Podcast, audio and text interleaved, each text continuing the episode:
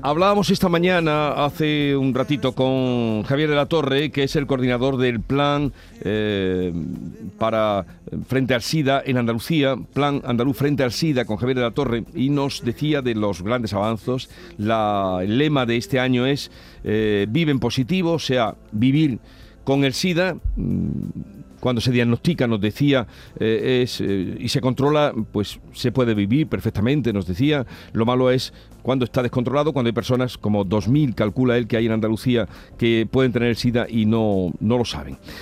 Eh, así que lo mejor sería, pensamos, acercar el testimonio de un VIH.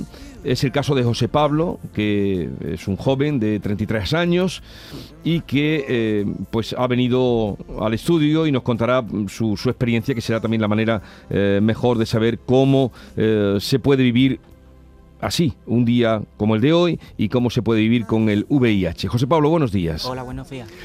¿Desde cuándo tienes el, el SIDA? Pues yo contraje la enfermedad hace cuatro años por mantener una relación de riesgo y tú cuando lo haces no piensas que te va a tocar a ti. Entonces cuando te ves con el, con el pastel, pues tú dices, ¿por qué lo hice? No debería de haberlo hecho. Entonces empieza el arrepentimiento, porque hay muchísima desinformación a día de hoy sobre la enfermedad porque sigue estando muy estigmatizada y se sigue pensando que es como pasaba en los años 80, que Ujú. persona que la contrae, persona que se cavaba su tumba.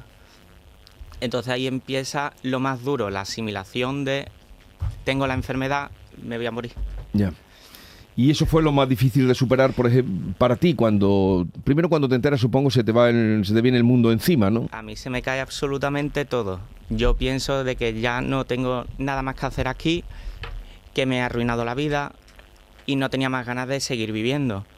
Yo estuve como un mes sin parar de llorar, llorando todos los días, pensando que mi vida se me acababa. Y me puse en claro en manos de los médicos, me está llevando actualmente el Hospital Virgen Macarena, la unidad de infecciosos. Y empecé con el tratamiento, que es una pastilla diaria, hasta que se me controló. Tuve la suerte que a mí se me controló pronto, o sea, se me cogió la enfermedad a tiempo, entonces no tenía una carga viral alta. Entonces, en muy poco tiempo, una media de tres meses o así, se me controló la enfermedad, pero claro, yo ya tenía esa negatividad de me voy a morir, esto ha acabado con mi vida y demás. ¿Y con quién compartiste esa información? ¿O te lo chupaste tú solo? Porque dices que estuviste un mes entero llorando. Al principio me lo tragué yo solo, pero luego después lo compartí con mis amigos y solamente con mis amigos. Ellos mm, estuvieron ahí siempre, en cada bajón que me daba, en todos los momentos que yo me ponía a llorar, siempre me animaban.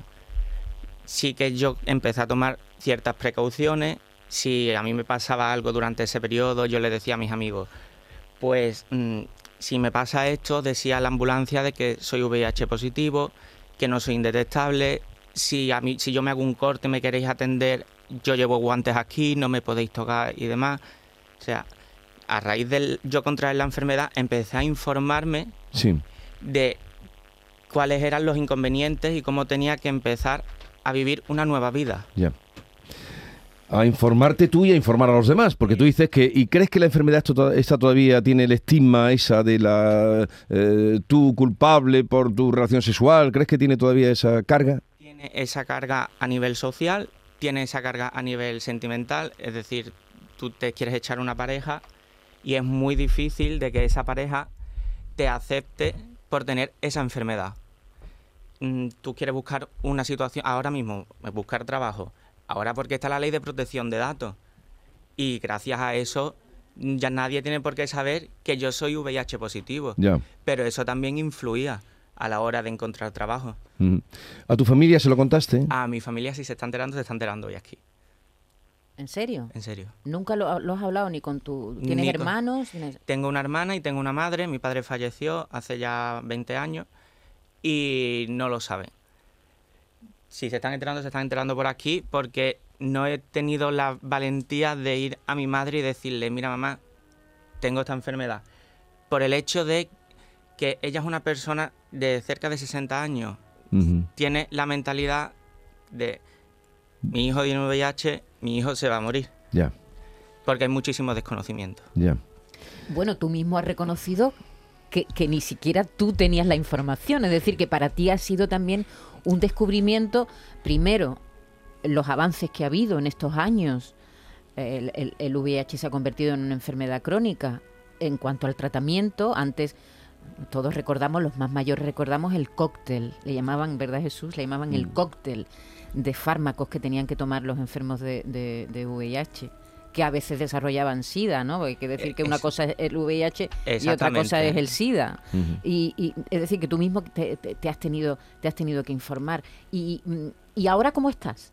Ahora tengo que dar las gracias a la asociación Adara, de aquí de Sevilla, porque me ha puesto un psicólogo en el que me ha encaminado, me ha veni- hecho venir más arriba, porque yo me he tirado muchos años en un pozo, viéndolo todo negro, y si no es por la ayuda de, de esta asociación, yo lo mismo hoy no estaría aquí con ustedes hablando de este tema de manera natural.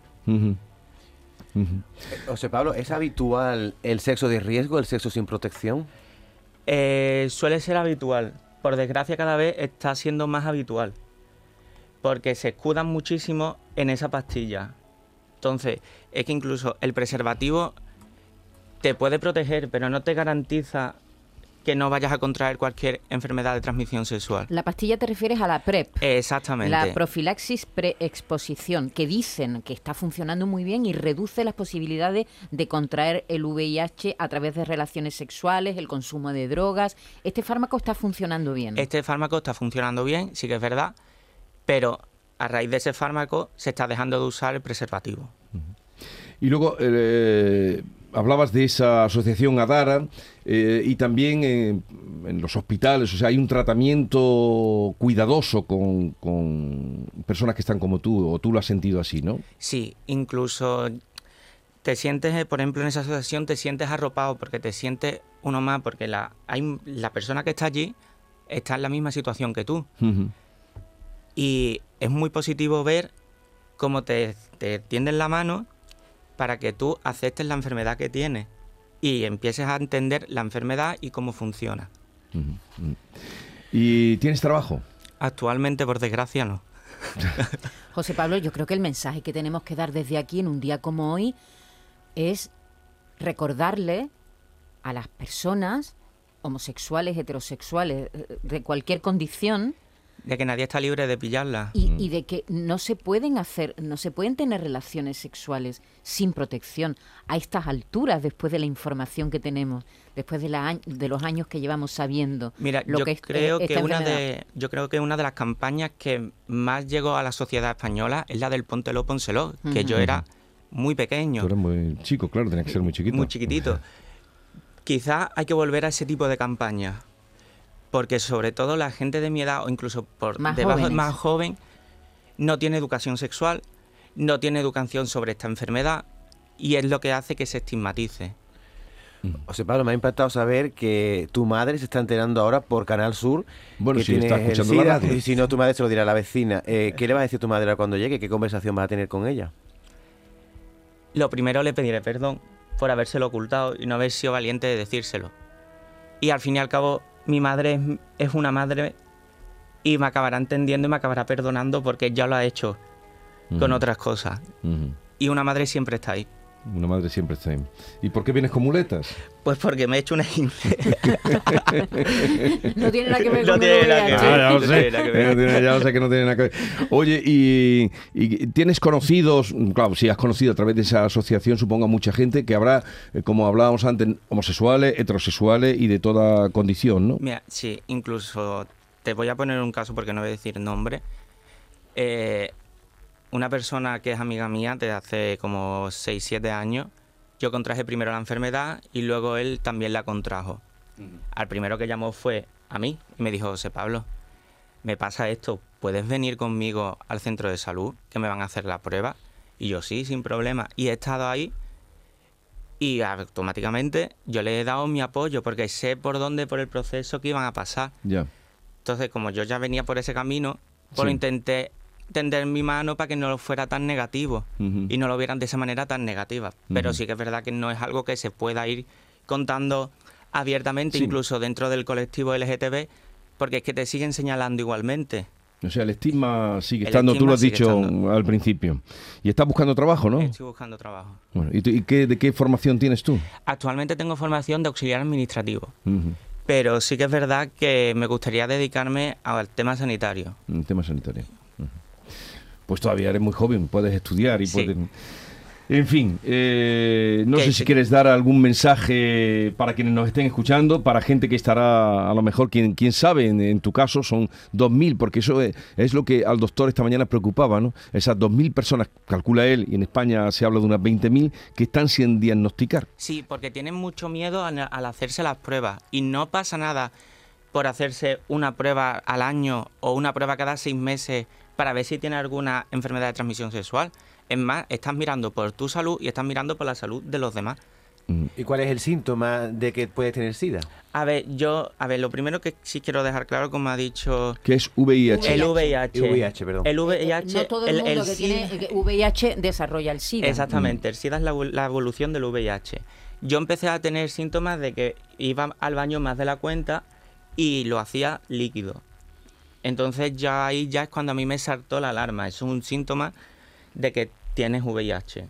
Ujú. Y decidí hacerme la prueba. Bueno, y, y tener una práctica sexual O sea, de riesgo, claro. Ahí eso. siempre tienes que tener la alerta cuando... cuando Sí. Y además no solamente... Es que muchas veces se habla de parejas esporádicas, eh, relaciones de riesgo. Pero tú qué sabes si tu pareja ha tenido... Tú llevas 40 años casado con un señor o con una señora y ella o él ha tenido una, una relación de riesgo.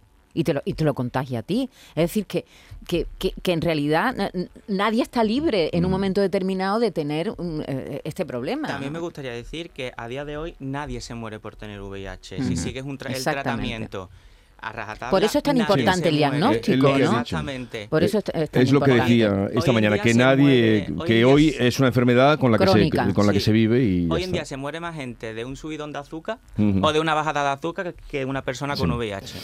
Bueno, José Pablo, ha sido un placer eh, conocerte, verte ya pues recuperado de esa si- situación o esos eh, meses y días que pasaste terribles. Espero que encuentres trabajo, que te recuperes del esguince ¿eh? y que vaya todo bien. Igualmente, muchísimas Y- y yo gracias. creo Mucha también, suerte. eh, Jesús, que podíamos recordar, aunque esto suena un poco a viejo, a hace muchos años, cómo se contagia y cómo no se contagia. Porque no se transmite ni por la saliva, ni por las lágrimas, ni por el sudor, ni por las picaduras de insecto. No, señores, no se transmite así. Se transmite a través de cuatro fluidos. La sangre, el semen, las secreciones vaginales y la leche materna. Aunque hay una buena noticia, muchos niños de madres que tienen el VIH nacen limpios gracias a que son detectadas con tiempo. Es decir, que vamos a dejarnos, vamos a conocer de verdad Sí. esto que lleva muchos años, muchas décadas con nosotros. Y no las leyendas y los rumores. Exactamente. Eh, lo dicho, José Pablo, que tenga mucha suerte.